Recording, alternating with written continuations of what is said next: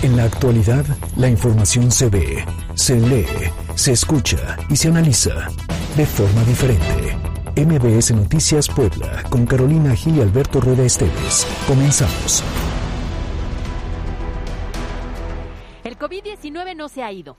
No se ha terminado la pandemia. No estamos aún en el control del virus, de su propagación y su atención. Por el contrario, Incluso el pasado viernes la Organización Mundial de la Salud ya reconoció el aumento de casos positivos en 53 países en Europa y Asia. Zona que enfrenta, así le llamaron, la amenaza real de repunte de coronavirus. Incluso el director general de la OMS en Europa confirmó otro punto crítico de esta nueva ola de la pandemia. Las zonas que tienen mayor incremento, Rusia, Grecia, Austria, Alemania, Hungría, Croacia y Francia. Muchas otras. Les decía que son 53 países. Los epidemiólogos temen que llegue la cuarta ola y que se extienda hacia la zona oeste, donde las tasas de infección son altas y el número de personas vacunadas es muy bajo. Esto genera una nueva alerta de posible registro de medio millón de muertes más en los próximos tres meses. Ahora, ¿esto qué tiene que ver con México? Todo. La realidad hasta el momento en nuestro país es completamente distinta. Hemos disminuido los contagios, las hospitalizaciones y las defunciones. Sin embargo, la historia reciente nos ha mostrado que lo que ocurre en Europa en dos o tres semanas llega a México. Y esa tendencia hay que sumarle la llegada del invierno, que según dan a conocer los especialistas es un factor importante. ¿Por qué? Porque los virus respiratorios vía aérea se incrementan cuando hay temperaturas bajas porque estas gotas y aerosoles permanecen suspendidas por más tiempo en el aire. Bien dice el tradicional dicho que utilizan nuestras abuelas. Si ves las barbas de tu vecino cortar, pon las tuyas a remojar. Y eso es justamente lo que tendrían que hacer las autoridades en este momento. Ser precavidos, ser inteligentes, no relajarnos y no confiarnos. Nuestra economía y nuestro ánimo social no está para enfrentar una ola más ni un confinamiento más. Sin embargo, estamos a punto de llegar al final del año, momento de convivencias, de viajes y de vacaciones.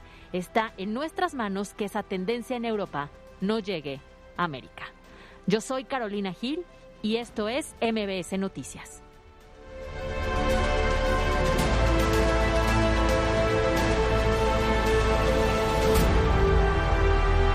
MBS Noticias Puebla, con Carolina Gil y Alberto Rueda Esteves. Información en todas partes. ¿Cómo le va? Muy buenas tardes. Son las 2 de la tarde con 4 minutos de este que es lunes 8 de noviembre del año 2021. Gracias por su preferencia. De aquí a las 3 tenemos mucha información de lo que, de lo que ha acontecido en las últimas horas en Puebla, en México y el mundo, como cada tarde y como cada día. Caro Gil. Alberto Rueda, ¿cómo estás? Muy bien. Qué gusto Descansado. me da saludarte. Oye, y es un día especial para nosotros, ¿sabes por qué? ¿Cómo no? Es 8 de... Sí, es lunes 8. Este, ¿Cómo no? ¿Cómo no? Un aniversario, no, no es aniversario, un Mes, ¿cómo se mesado más. Un mesesario. Meses- es nuestro mesesario. hoy. ¿Cómo ven? ¿Cuántos, Ocho cuántos meses, cumplimos? ocho. Ocho meses. Ocho meses al aire y ha sido un gusto, por supuesto, interactuar con ustedes, que nos escuchen, que nos permitan formar parte de su comida, Claro. de su traslado, de su trabajo. Así es que les agradecemos muchísimo y que sean muchos meses más. y años más, van a ver. Exactamente. Porque llegamos para quedarnos. Como debe ser. Y les recordamos que estamos transmitiendo en vivo en Exa 94.1 FM la frecuencia naranja y que además nos puede seguir a través de nuestras redes sociales que están activas, arroba MBS Noticias Pue, arroba Cali-Gil y arroba Alberto Rueda E. Ah, eh, Así es, y también gracias por quienes se ponen en comunicación a través de nuestra línea WhatsApp 22 25 36 15 35. El viernes hubo muchos regalos, se fueron al fútbol. Luego este, ¿Y le fue bien a la le franja? fue bien a la franja. Sí, le, da, le damos muy buena suerte al Puebla cuando mandamos a nuestro Obvio, auditorio. Por supuesto. Ah, entonces 1-0, eh, ahí lo tendremos la información más adelante con Miriam Lozada. Y esta semana también tenemos preparado para usted muchas dinámicas porque hemos hecho de esta una gran comunidad. Así que gracias por su preferencia y vamos todos a opinar. Todos a opinar.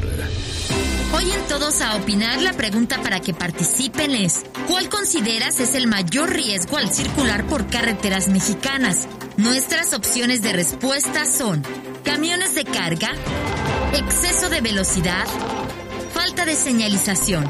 Participa, comenta y comparte con nosotros a través de nuestras redes sociales arroba MBS Noticias Pue en Twitter y MBS Noticias Puebla en Facebook.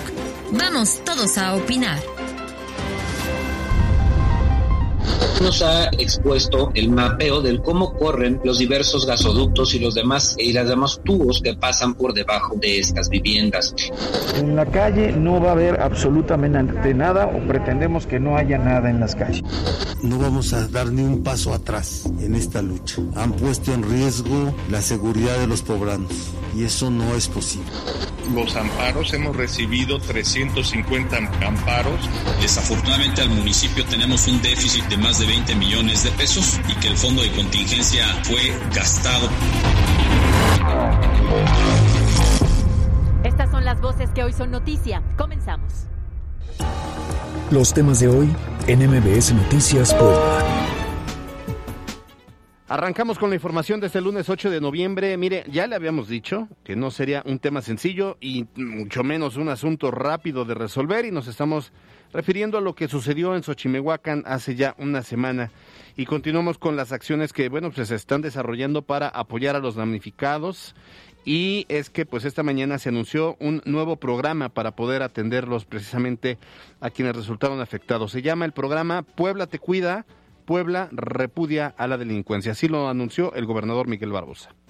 No vamos a dar ni un paso atrás en esta lucha. Han puesto en riesgo la seguridad de los poblanos y eso no es posible. Vamos a ir a fondo, a fondo contra todos, tanto las expendedoras, distribuidoras de gas como los delincuentes. Puebla repudia la delincuencia.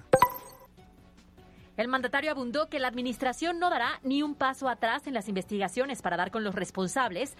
Además, insistió en que luego de detectar distintas pipas de gas al interior de diversos domicilios, se hará una verificación a detalle a todas las gaseras del Estado. A ver, tal parece que pues sí están poniéndose las pilas en este tema y ojalá que el impulso se mantenga lo suficiente para pues tener resultados reales y de largo plazo. Pero, pero, a ver, no hay avances en la investigación de lo que ocurrió el domingo. No hay un solo detenido. No se ha identificado la pipa, sabía que traía un rótulo de hidrogás. No se sabe si realmente hay ya un responsable como tal. Se han hecho operativos, se han detectado nuevas tomas clandestinas. Hubo una detención importante el pasado sábado, si no me equivoco, viernes o sábado, donde detuvieron a siete pipas y con ellos a dos personas. Eso fue el viernes. Y entonces se han seguido eh, eh, realizando operativos. Pero específicamente de esa toma clandestina que provocó la tragedia con dos muertos y más de 15 heridos, no hay aún avances. ¿eh? Entonces las investigaciones pues están quedando cortas. Ojalá que pronto veamos que se haga justicia como se prometió desde el primer momento. Y por cierto, sobre este tema, Emilio Ferrer Acuña, quien es titular de la Dirección de Bienes, Muebles e Inmuebles, indicó que se realizará un mapeo de los gasoductos que pasan por Puebla una vez que se tiene identificado que atraviesan 29 kilómetros. Fíjate que se señaló que tan solo en la Junta Auxiliar de San Pablo Xochimehuacán se identificaron 228 viviendas instaladas en zonas prohibidas, de las cuales 77 tenían cuenta, cuenta predial y 51 no tenían cuenta predial. Entonces, 151. A ver, 77 tenían cuenta predial y 151 no. Y esto pues obviamente llama al sospechosismo, dirían por ahí hemos sostenido un trabajo de la mano, todas las dependencias con Pemex, quien se ha mostrado abierta totalmente y nos ha expuesto el mapeo del cómo corren los diversos gasoductos y los demás y las demás tubos que pasan por debajo de estas viviendas. En este esfuerzo también nos ha acompañado el Instituto Registral y Catastral del Estado de Puebla para poder buscar e identificar con certeza jurídica total ante qué nos estamos encontrando. Alberto, y en este caso el dato sí es importante porque son 77 que cuentan con predial lo que implica que son regulares. Claro. Pero 151 que no lo tienen son asentamientos irregulares. Claro. Desafortunadamente las personas sabían que podían estar en una zona de riesgo y, eh, bueno, pues las autoridades dan a conocer justo estos datos. Y también les comentamos que el secretario de Infraestructura en el Estado, Juan Daniel Gámez Murillo, indicó que de las 191 viviendas que resultaron afectadas con daños mínimos, pueden ser rehabilitadas, 129 ya fueron liberadas. Escuchemos faltan un total de 62 viviendas. De estas 62, 42 son contiguas a casas colapsadas, es decir, se van a liberar conforme avancen los trabajos de demoliciones. 11 están todavía en espera de algún servicio o algún acceso seguro para poder ser liberadas. Siete, no hemos podido localizar a sus propietarios. Y bueno, el gobierno municipal también indicó que continúan los trabajos de retiro de escombros y desechos en la zona de la explosión. Incluso agregaron que en los próximos días se van a realizar trabajos de chapeo para trasladar los camiones con escombro de las barrancas. Además dijo que el ayuntamiento busca el financiamiento necesario para sumarse a la indemnización de las familias afectadas pese al desfalco de finanzas de la pasada administración municipal. Así lo declaró Eduardo Rivera Pérez. Escuchemos. Desafortunadamente al municipio tenemos un déficit de más de 20 millones de pesos y que el fondo de contingencia que estaba destinado para este u otro tipo de eventos fue gastado por la anterior administración. Estamos buscando la viabilidad financiera para poder apoyar, insisto, terminando el censo de manera definitiva. Ahora, por último, el secretario de Salud en Puebla, José Antonio Martínez García, informó que la cifra de hospitalizados por quemaduras es de 12 de estos, dos, de, estos 12, 8 se encuentran graves y de estos hay 5 personas intubadas y 4 delicados. Es la voz del doctor Martínez. Tenemos seis pacientes en el Hospital General del Norte, cuatro pacientes en el Hospital de Traumatología y Ortopedia de los Servicios de Salud y dos pacientes en la Unidad Pediátrica de Quemados. Ahora vamos a cambiar de tema y en esta ocasión, hablando de este debate en la capital sobre la instalación de vendedores ambulantes en el centro histórico, Jorge Cruz Lepe, quien es secretario de Gobernación Municipal, ha informado que los ambulantes serán reubicados en el Paseo Bravo para la temporada del Buen Fin.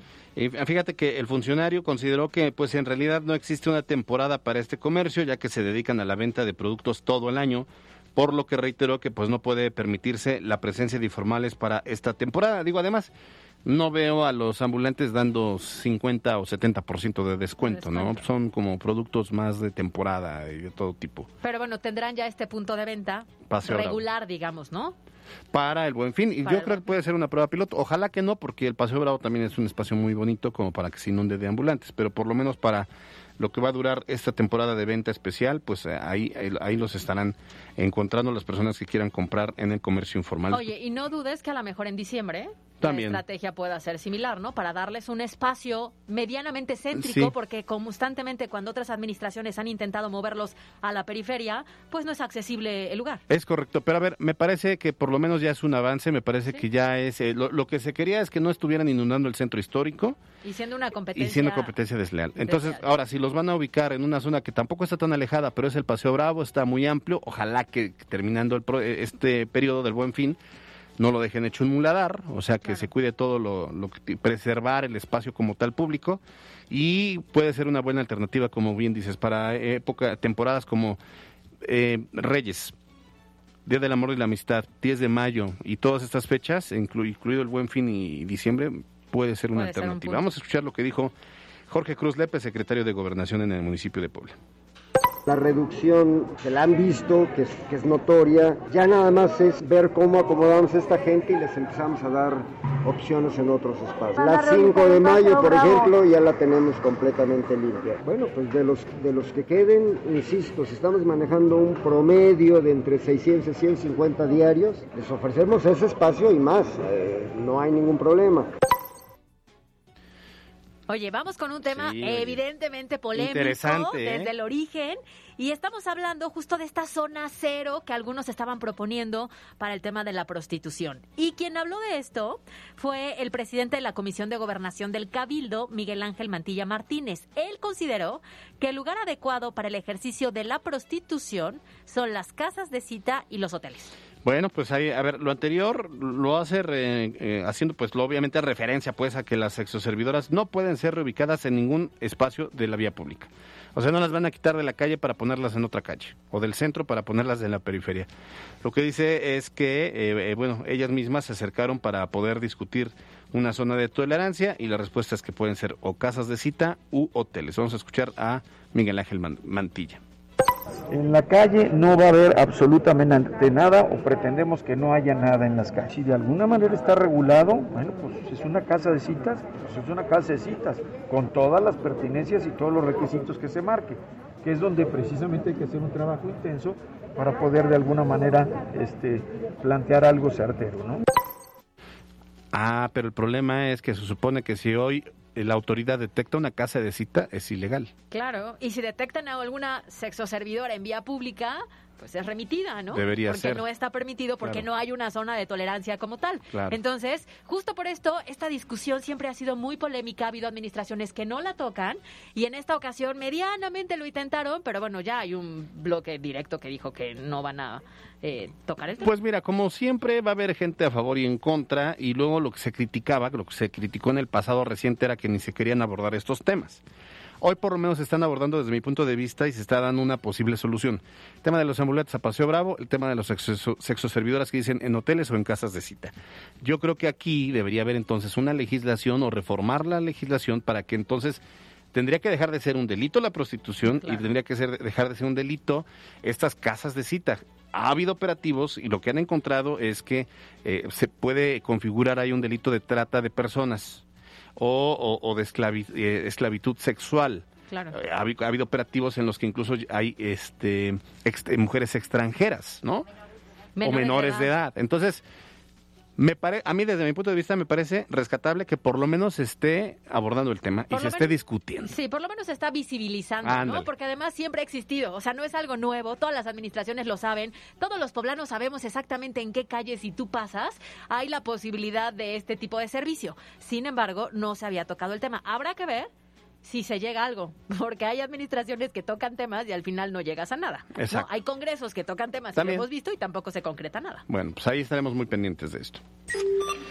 Oiga, a ver, hemos eh, criticado las malas decisiones que la 4T llega a tomar, pero hay algunas buenas decisiones como la que les vamos a mencionar que vale la pena también que lo sepa. Porque mire, ponga mucha atención, ya que el gobierno del estado anunció que la, que la condonación del pago de la tarjeta de circulación se va a mantener durante todo el 2022 con el cambio de placas voluntario. Por supuesto es una buena noticia porque recuerde que el reemplacamiento con este descuento de 655 pesos vencía el 15 de diciembre, pero bueno, ya se determinó que se va a ampliar el plazo. Ahora, es bien importante que tome en cuenta que deben estar al corriente de sus contribuciones vehiculares y con ello, bueno, se va a mantener los siguientes precios. Unidades particulares, 965 pesos. Motocicletas, 405 pesos. Y remolques, 730 pesos. Oye, al corriente en sus contribuciones vehiculares implica eh, todo lo que es la tenencia, ¿no? Y las fotomultas, Las fotomultas. ojo con eso, porque entonces ahí se puede incrementar un poquito lo que tiene que pagar si en su momento no respetó los niveles de velocidad. Yo calculo que con la forma como manejas has de tener unas buenas fotomultas, ¿verdad? Ninguna. No te, Ah. has, te- has sido vícti- víctima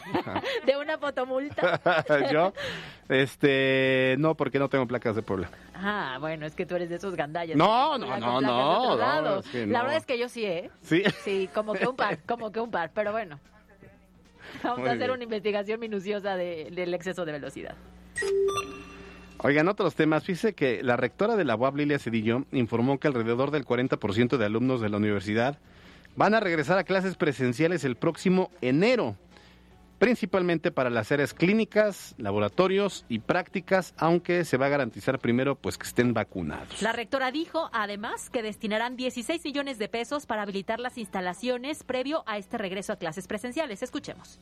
En porcentaje consideramos que serían un poco más del 35%, entre el 35 y el 40% de alumnos que regresarían ya a las actividades eh, presenciales en, en enero. Va a depender de la carrera que estén tomando, sobre todo porque hay materias que tienen una carga presencial alta, más alta que otras. Por ejemplo, aquellos que tienen laboratorios, prácticas, clínicas. A ver, me parece también desde mi particular punto de vista que es una muy buena noticia, pero el 40% de alumnos me parece poco.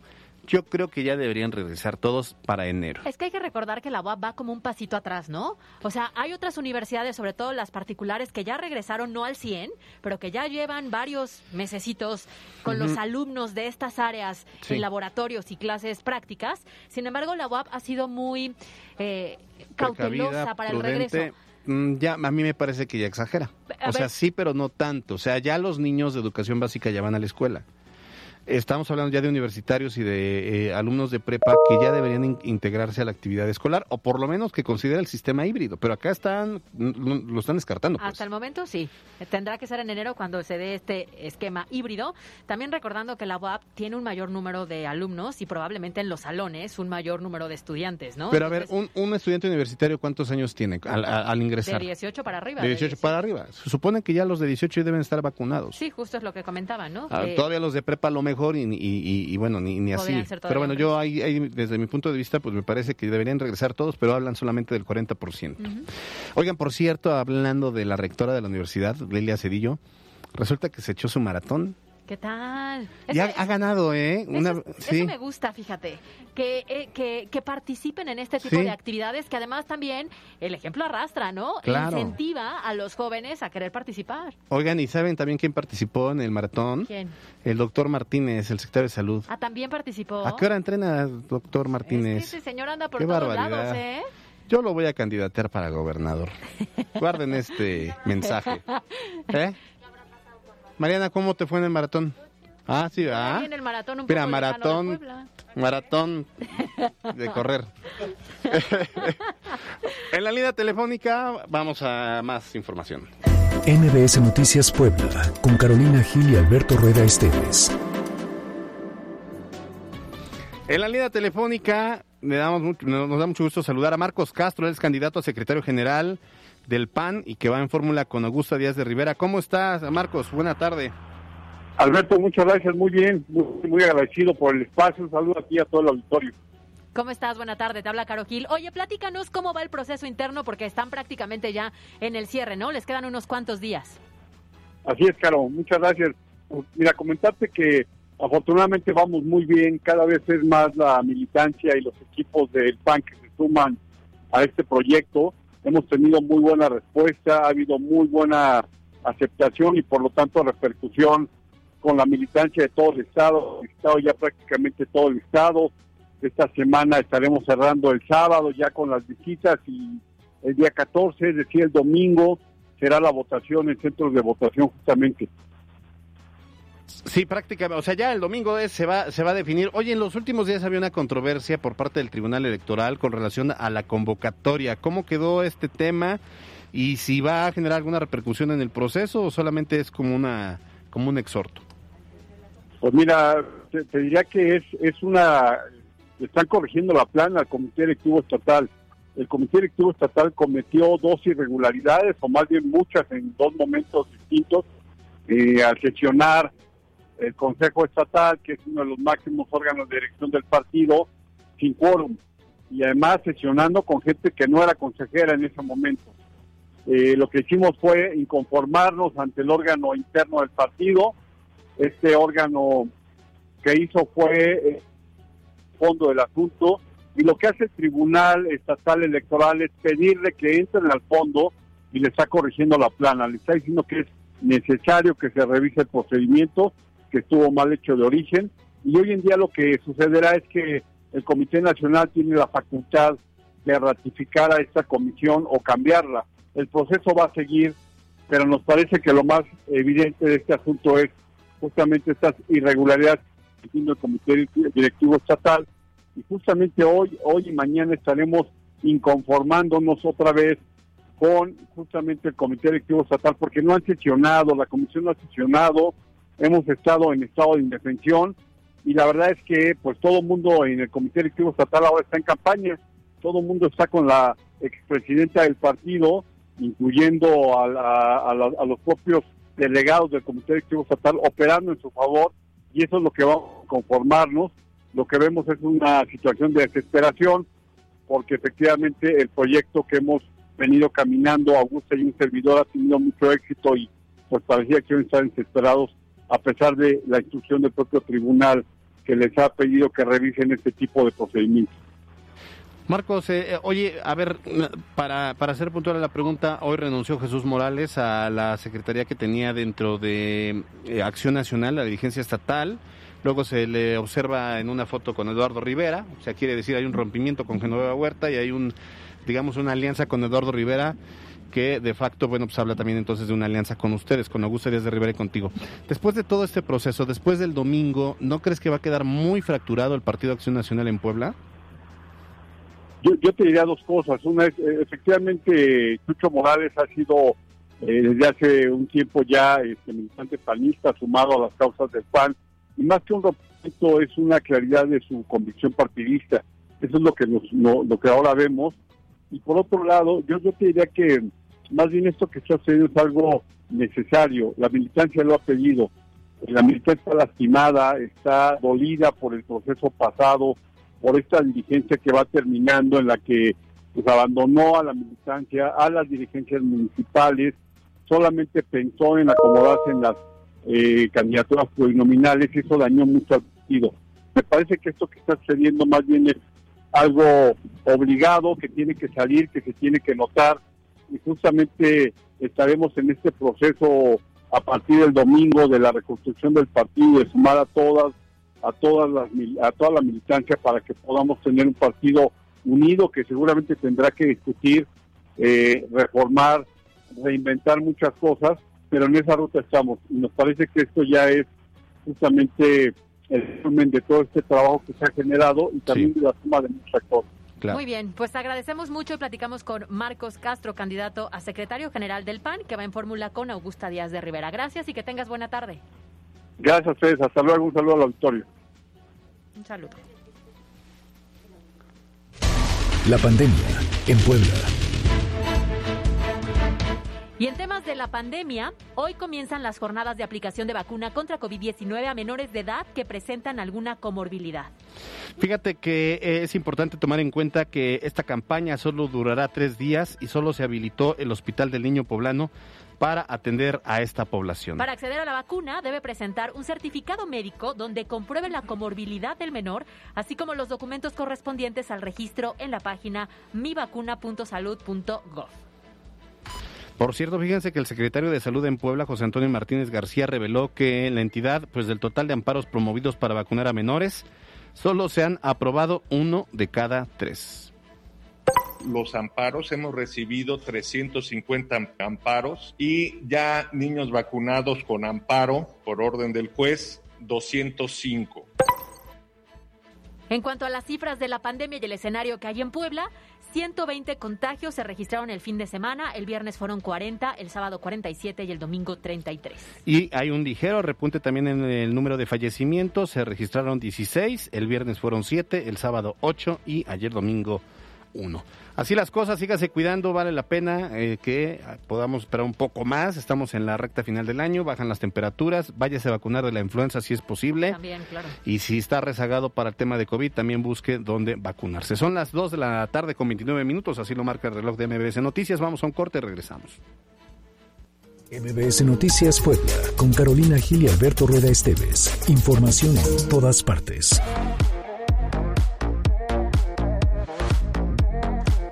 ¿Cuándo fue la última vez que te regalaste un momento especial? Consiéntete en Asia Azul All Spa, disfruta de un manicure spa con limpieza, limado, corte de uña, retiro de cutícula, aromaterapia, exfoliación y gel semipermanente. Dos tonos a elegir por solo 250 pesos. Visítanos en Río Jamapa, 5142 Colonia Villa Carmel, a media cuadra del circuito Juan Pablo II. Llámanos o contáctanos por WhatsApp al 22 15 22 25 11. Estás escuchando MBS Noticias Puebla con Carolina Gil y Alberto Rueda Esteves. Información en todas partes. En un momento regresamos. MBS Noticias Puebla con Carolina Gil y Alberto Rueda Esteves. Información en todas partes. Continuamos.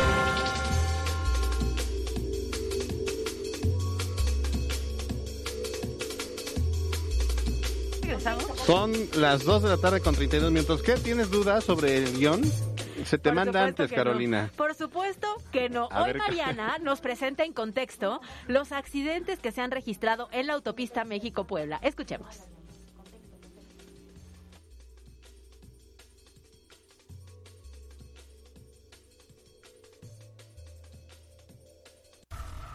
En contexto.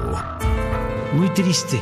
Yo creo que es el caso del fin de semana más triste que tuvimos, más doloroso. Esta pérdida por un accidente de un tráiler que se quedó sin frenos y, arrolló a automóviles, se produjo una explosión y perdieron la vida 17, 19 Es la voz del presidente de la República Mexicana, Andrés Manuel López Obrador, quien se refirió al accidente del pasado 6 de noviembre, cuando un tráiler de carga se quedó sin frenos sobre la autopista México-Puebla y se impactó contra seis vehículos que se encontraban en espera de realizar su pago en la caseta de cobro de San Marcos, provocando la muerte de 19 personas. Sin embargo, este no ha sido el único hecho que marca los riesgos de este tipo de vehículos sobre la autopista mencionada, pues otros dos eventos anteriores tuvieron la misma supuesta El pasado 8 de septiembre, otro conductor que también argumentó haberse quedado sin frenos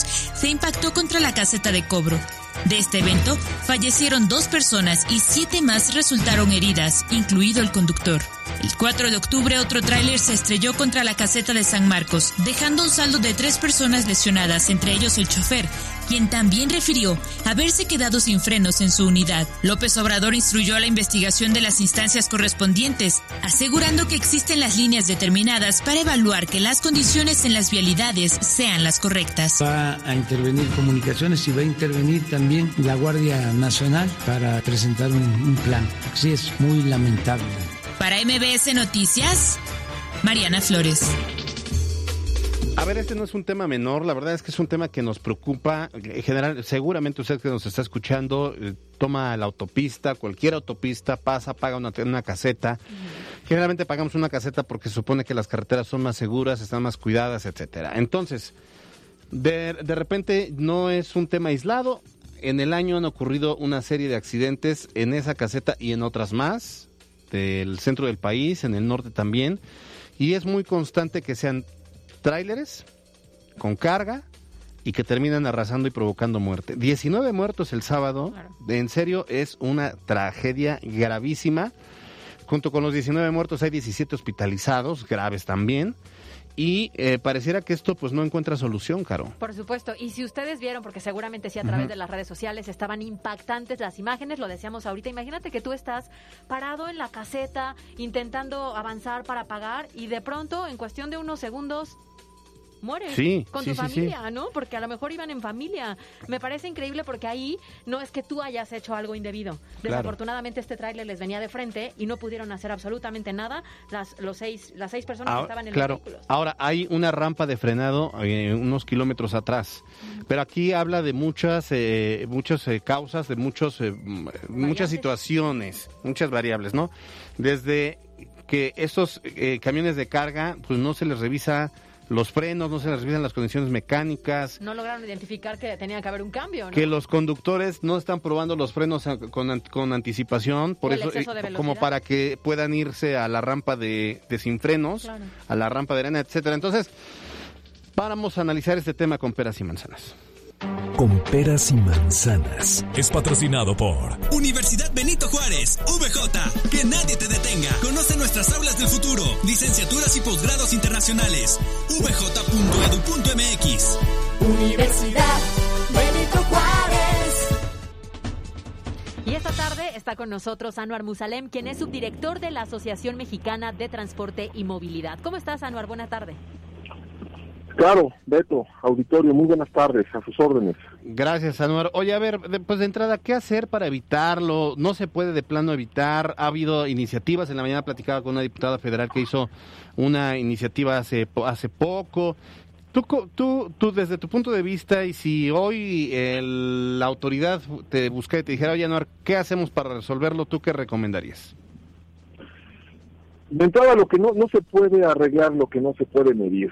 De entrada, quisiera robarte 10 segundos de mi comentario, felicitándolos por tocar este tema, Caro, Beto, porque verdaderamente el olvido noticioso de estos 19 mu- muertos, producto de este hecho de tránsito, es uno de los signos eh, de nuestro atraso como sociedad. En otros países, en otras latitudes, eh, esta nota estaría ya en los tribunales buscando culpables y evidentemente evitando que no vuelva a suceder. Eh, una, una persona que ha cambiado mi vida en muchos sentidos me regaló la palabra, estamos normalizando la violencia. Eso es lo que estamos haciendo como sociedad y en verdad felicidades por tocar estos temas. Ahora sí, algunos datos antes de pasar a mi humilde opinión, eh, Beto.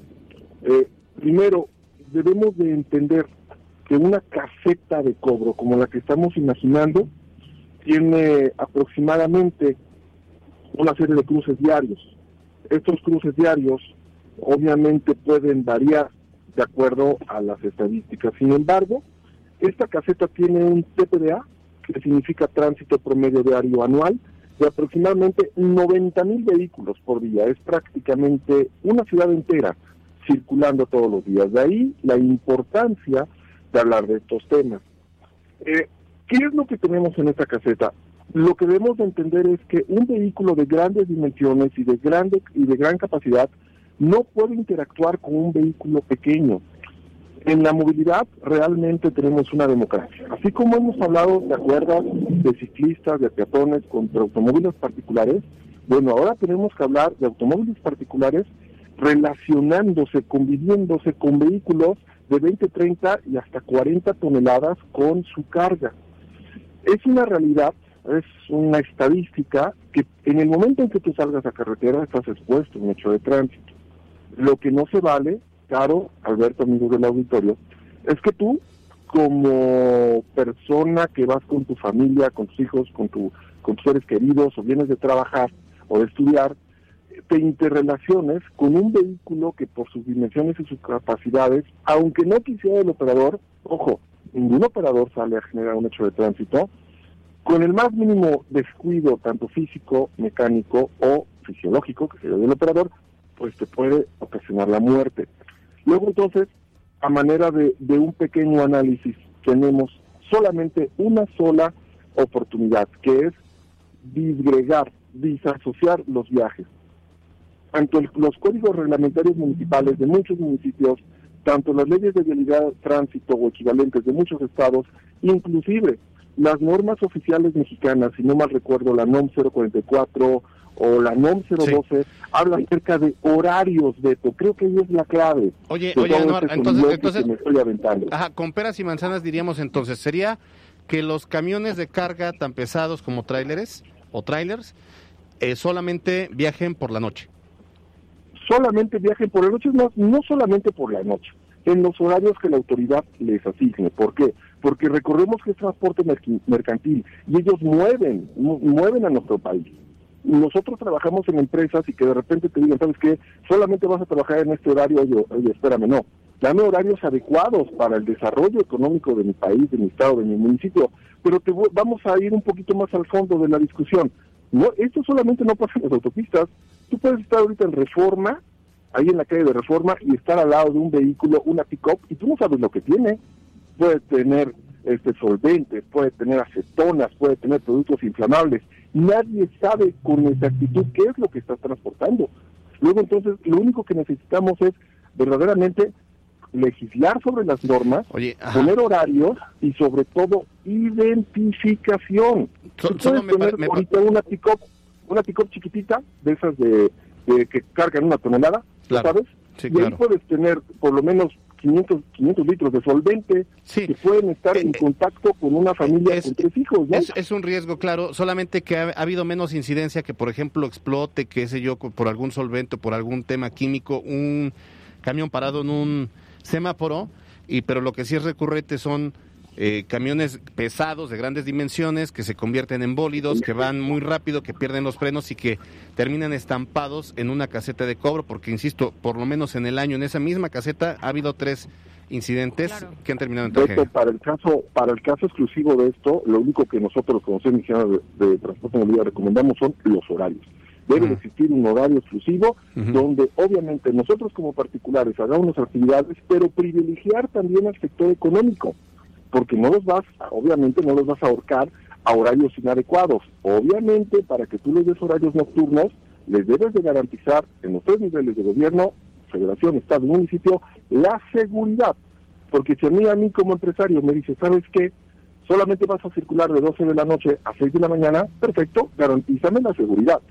Ahora sí, pues yo sabré qué onda con mi logística de transporte y desplazamiento. Lo que no se vale es que nadie realmente sea el árbitro entre los vehículos de grandes capacidades, grandes dimensiones y tráfico, en este caso tráfico de, de- de poseer, de, de traficar solventes, ¿sale?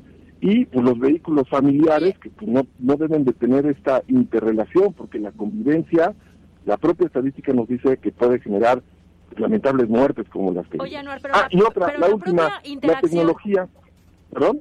La propia interacción entre este, estos dos tipos de vehículos no es el problema si no hubiera una alta velocidad al manejar y un poco mantenimiento en las unidades, ¿no? O sea, se podría... Ahí hablamos... Eh, Claro, se, se habla de una responsabilidad que no se está ejerciendo como se debe, que no se está supervisando de la manera correcta, porque entonces podrían convivir este tipo de unidades sin mayor riesgo si eso se cumpliera de entrada. Excelente comentario, Caro.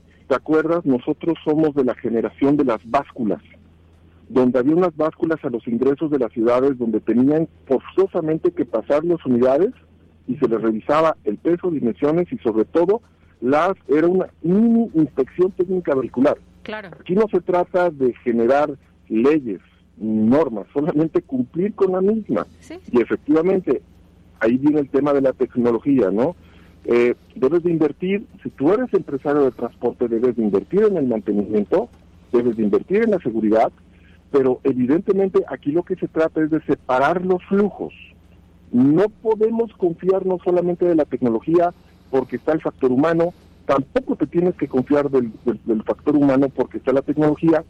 Evidentemente es un abanico en, en movilidad, lo que nosotros hacemos son, eh, realmente es diseño a prueba de fallos, o sea, si falla la tecnología, está el humano, y si falla el humano, está la tecnología, y si no está la norma.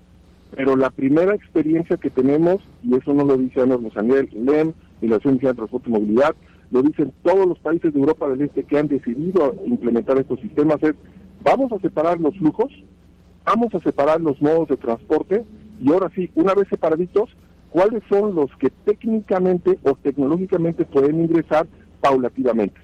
Eso es lo que ha funcionado, evidentemente, para evitar este tipo de, de- de tragedias, de catástrofes. Sí, totalmente de acuerdo. Anuar Mosalem, como siempre, muchas gracias por estos minutos en MBC Noticias.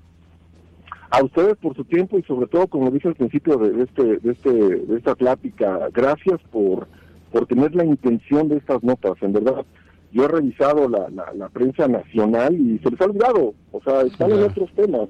Realmente felicidades a ustedes y a la empresa por permitir tocar estos temas eh, que no se deben de, no deben de existir. Así Claro. de sencillo. Sin duda alguna. Gracias a Anuar Mosalem, es de, de, eh, de la Asociación Mexicana de Transporte y Movilidad, capítulo Puebla. Un abrazo sincero.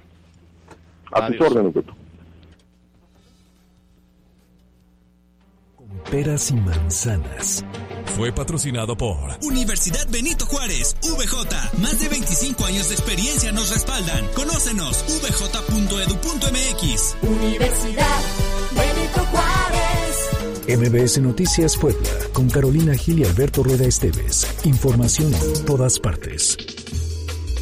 La pregunta de este lunes fue, ¿cuál consideras es el mayor riesgo de, al circular por carreteras? El 60% de quienes participaron nos dicen que el exceso de velocidad, el 33% que los camiones de carga, el 7% la falta de señalización. Y bueno, pues sí, ¿no? O Sí. sea, el exceso de velocidad. Digo, imagínate, tú vas en tu vehículo particular, vas rápido, de repente algo pasa y, y, pues, el proceso de frenado no es tan rápido. Ahora imagínate un camión de carga de tantas toneladas. O de doble remolque. O de doble ¿no? Que remolque. todavía es más complicado. Pero bueno, así la opinión de quienes participaron hoy a través de la encuesta. Dos de la tarde con 46 minutos, tenemos más.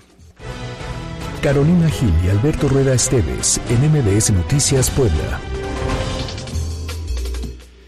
En la línea telefónica nos da mucho gusto saludar a Enrique Santamaría eh, de la Universidad Madero. ¿Cómo estás, Enrique? Buena tarde. Hola, ¿qué tal? Buenas tardes, Alberto. Nuevamente un gusto saludarte, como siempre. ¿Cómo está? Buena tarde, habla Carolina Gil. Oiga, a ver, para todas las personas que están interesadas en continuar con sus estudios y están pensando en una maestría, ustedes pueden ser una muy buena opción y está por iniciar el curso, ¿correcto? Así es, Carolina, igualmente un gusto saludarte nuevamente. Y sí, tú bien lo mencionas, para todos aquellos interesados que están buscando pues darle continuidad a un proyecto académico o hasta un pues este avance en la parte en la parte profesional, saltar ahora sí que al siguiente peldaño, pues un posgrado siempre viene bien porque nos amplía los horizontes y nos permite generar nuevas metas y pues cumplir con esos retos. Estamos hablando prácticamente de eh, un modelo que maneja la Universidad de Madero, ya sea presencial o vía online, ¿no? Y entonces eh, entiendo que están trabajando o están presentando esta propuesta para la maestría en logística internacional y desarrollo cognitivo. ¿Es correcto, Enrique? Así es, Alberto, pues dos excelentes programas que ahorita estamos ya focalizados a todos aquellos que están interesados, pues bueno, bienvenidos, para que podamos ir revisando todo lo que es la documentación, los apoyos que tenemos en la universidad. Ahora con este tema del buen fin también daremos un apoyo extra hacia estos dos programas en específico. Uno que inicia en enero, que es el de desarrollo cognitivo, y el otro que inicia en febrero, que es logística internacional. Y como tú bien lo mencionas, tenemos diferentes modalidades, de la presencial, la online y videoconferencia. Muy bien, entonces prácticamente no hay pretextos porque va a haber un beneficio económico con el buen fin y además, si por alguna razón de manera presencial te iba a costar trabajo estudiar, hoy lo puedes hacer en línea y lo hace mucho más accesible. Estoy segura que muchas personas van a estar interesadas en conocer esta oferta educativa. ¿Cómo nos ponemos en contacto con la Universidad Madero?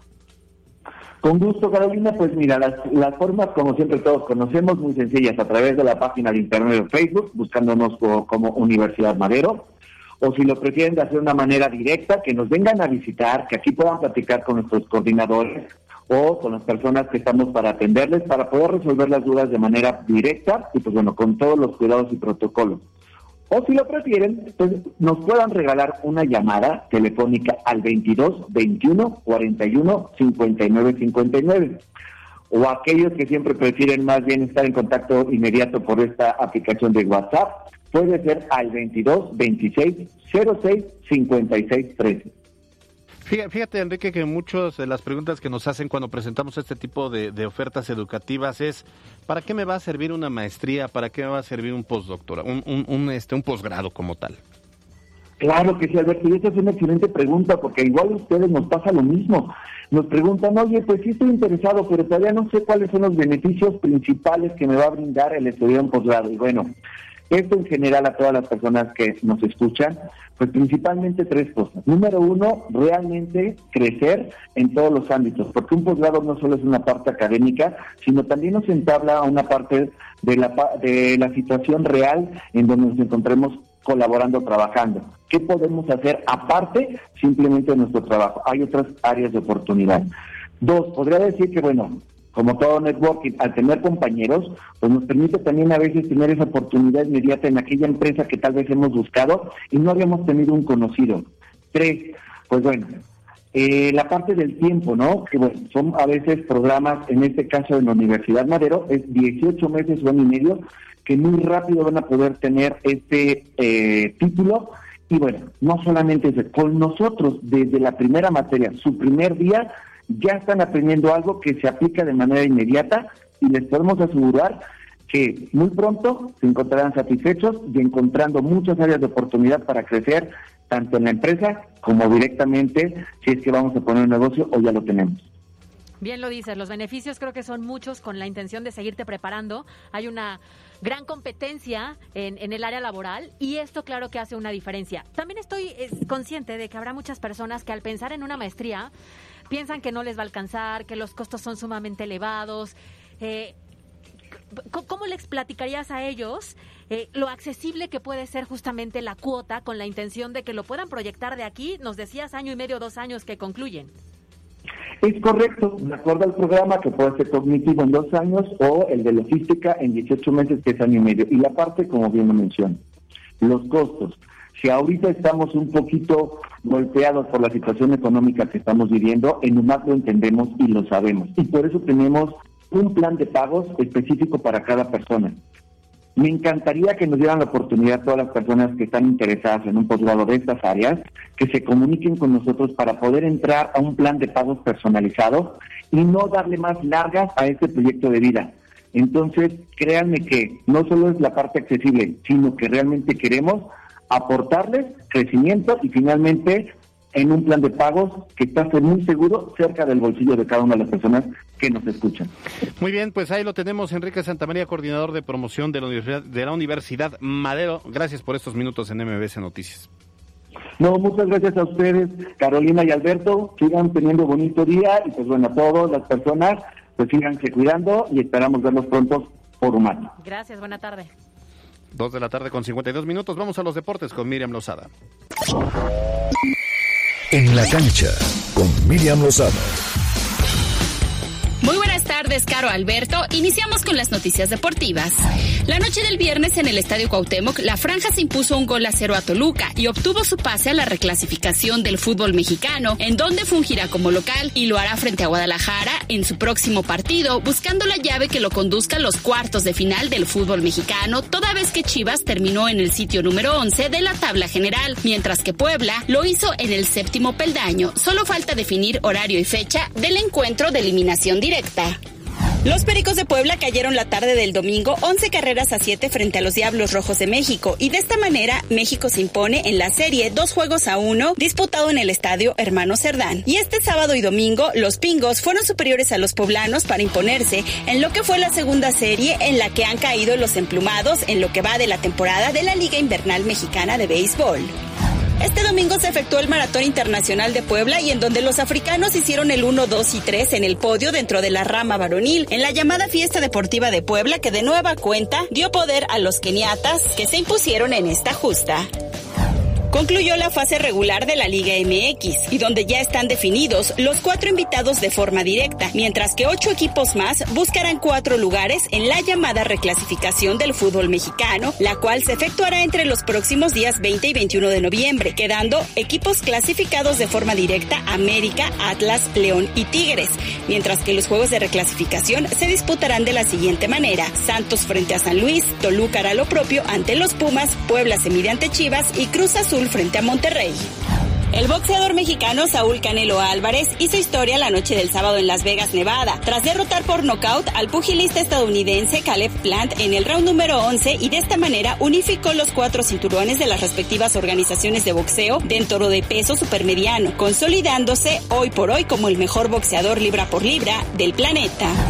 En una gran carrera, el piloto Sergio Checo Pérez se lleva el tercer lugar dentro del Gran Premio de México de la Fórmula 1, en un cerrado duelo que tuvo de principio a fin con el británico Lewis Hamilton, que al final terminó ocupando el segundo lugar, mientras que su coequipero Max Verstappen dominó a placer la carrera para llevarse el primer sitio. De esta manera, Checo suma los puntos que lo colocan en el cuarto sitio de la clasificación general, pero ya pisándole los talones a Valtteri Bottas, que se encuentra en tercer sitio. Por el momento, hasta aquí las noticias deportivas. Yo soy Miriam Lozada y nos escuchamos la próxima. Estás escuchando MBS Noticias Puebla con Carolina Gil y Alberto Rueda Esteves. Información en todas partes. En un momento regresamos. Continuamos en MBS Noticias Puebla con Carolina Gil y Alberto Rueda Esteves. Información en todas partes. La Chorcha Informativa. Hablando de vino en lunes, Caro. Hablando de vino el lunes, sí, pero porque Marianita tuvo una experiencia un poco complicada. ¿Lo del maratón? Los de Facebook, ya saben, ajá, del maratón al que no se presentó porque la señorita se nos fue a Chignahuapa. A otro maratón. ¿no? ¿Nos trajiste a esperar? Ya, ya, y esperas toda la cosa, todavía no. Sí, no, ya, ya, ya. No, de ya. hecho, hoy vinieron a presentar la Feria de la Espera, creo, algo así. Oye, Marianita ya está jugando con la musiqueta, me parece muy bien. Ya le dejaron la consola y ahora ya está jugando. Estamos cumpliendo ocho meses. Es correcto. Ocho meses al aire y de verdad estamos muy felices. Bueno, tú como dos, ¿no? O sea, entre tanta vacación. Ay, ya, Alberto Rueda, solamente me fui como tres días. ¿Sí? ¿No? Sí. En la semana pasada, sí. Qué barbaridad, me estás evidenciando terrible como si fuera yo una persona de pedir y pedir días. Es correcto, así es. Eso eres para mí. Pero sí, ocho meses, qué barbaridad. Ya qué te vas a desquitar pronto, estoy segura. No, no, Ya yo lo- tengo ya- un compromiso. Yo ya no me pertenezco. Pertenezco al público. Ya me pertene- ya le pertenezco al auditorio. Bueno, el punto es que estamos muy felices. Exacto. Muy felices, pero yo creo que sobre todo muy agradecidos por la preferencia, por los comentarios que siempre nos mandan, por la retroalimentación y porque tenemos ya una audiencia muy fiel que nos escucha. Oye, el otro día me decían, ¿y siempre se divierten tanto? La verdad, ¿verdad? La verdad es que a veces más. La verdad, la verdad, sí. Ya no sé en dónde nos divertimos más, si al aire o en la chorcha o en la prechorcha, pero así tal cual como nos escuchan, así de bien nos llevamos hasta el momento. Ya llevamos Oye, no, pero es que, a ver, deben saber, deben saber que la señorita Gil llega tres segundos para la hora. Entonces, no nos da mucho tiempo de interactuar, porque cuando ella llega, pues este, ella llega y está muchas veces trabajando a distancia.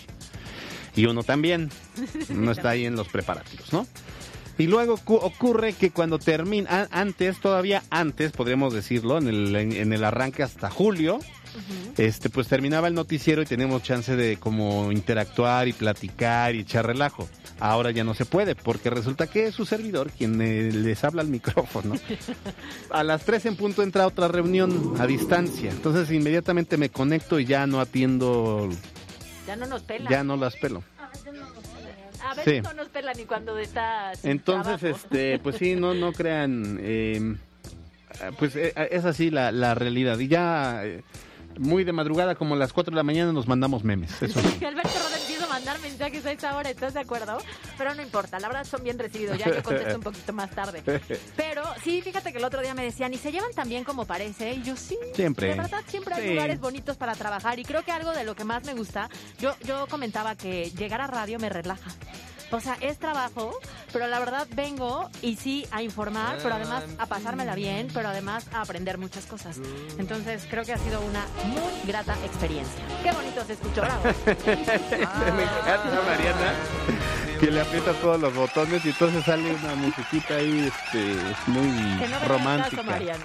que no venga al caso, exactamente. Pero bueno, Ay, qué cosa. Sí, la verdad es que este no se crea. eh, el mandamos mandamos a la jefa de información a, a- a un- a terapia. Este, la internamos en Neuróticos Anónimos y ya ya ya se relajó, ¿va? Ya, ya. Ya. Ya, ya. ¿Te acuerdas aquellas aquellos momentos? Es que creo que ya se dio por vencida. está, más bien está, re- resignada. Sí, su cara ya es de Yo te resignación. lo juro que todos los días digo, yo creo que hoy no nos vamos a equivocar. Y, o sea, siempre hay detallitos. Sí, áreas de oportunidad. pero ni se nota. maestros en su momento. Tienes varias áreas de oportunidad atender. Entonces creo que eso nos pasa. Pero, bueno, pues la Oye, verdad sí muy feliz. ¿Y qué hiciste el fin de semana? Yo empecé mi mudanza. Ya. ¡Qué bonito! Ya hay refrigerador con Ya, este ya. con alcohol, Pero con cerveza. Con agua, coca cero y ya. O sea, no quieres que vaya. Eh, no, por supuesto que el día que te invite, cerveza, Ah, ok, ok, ok. vino, pero Ok. solo necesito un poco de tiempo. ¿Qué es En lo poco que de llega el tiempo? aguinaldo que me van a dar en esta empresa. Por eso los voy a invitar a cenar a todos, señores. Niña tan bella, es tan ¿Cómo vamos a tener inocente. festejo del Es 2022? tan, es El tan fin de semana Alberto tierna. Rueda subió a Instagram estas Ah, sí, es activaciones nuevas de la fotito, ¿no? Entonces que te ponen el mensaje de pon una foto con tu mascota, pon una foto con tu novio y él pone pon una foto con quien te va a quitar tu aguinaldo y aparezco yo y dije, "Ay, no voy a tener aguinaldo, me está diciendo algo, pero yo todavía tengo la esperanza. Oye, pues ya nos vamos. Ya nos vamos. El 8 de noviembre se ha acabado para nosotros en este espacio, cumpliendo ocho meses, que esperemos sean muchos, muchos más. Bienvenidos todos sus mensajes, críticas constructivas, este, ¿no? Ah, Eh, comentarios, sí, claro. aportaciones, Amenazas. Ah, no, amenazas No, no. no, amenazas no. Muy bien, pues vámonos. Gracias Carlos Parraguirre, gracias a Yasmín Tamayo y gracias a Mariana Flores. Nos vemos entonces. Que a Mariana le fue muy bien el fin, se le ve la cara. de Sí, sí, sí, feliz. viene muy relajada, muy desestresada. Nos vemos mañana en punto a las 2. Adiós, sean felices, no anden molestando a la gente. Escuchaste a MBS Noticias por cortesía de Kia Bon. Aprovecha el 0% de comisión por apertura aportación Kia Finance en modelos seleccionados. Te esperamos en Kia Fuertes y Kia Cerdán. Usted está informado. Esto fue MBS Noticias Puebla con Carolina Gil y Alberto Rueda Esteves. Información en todas partes.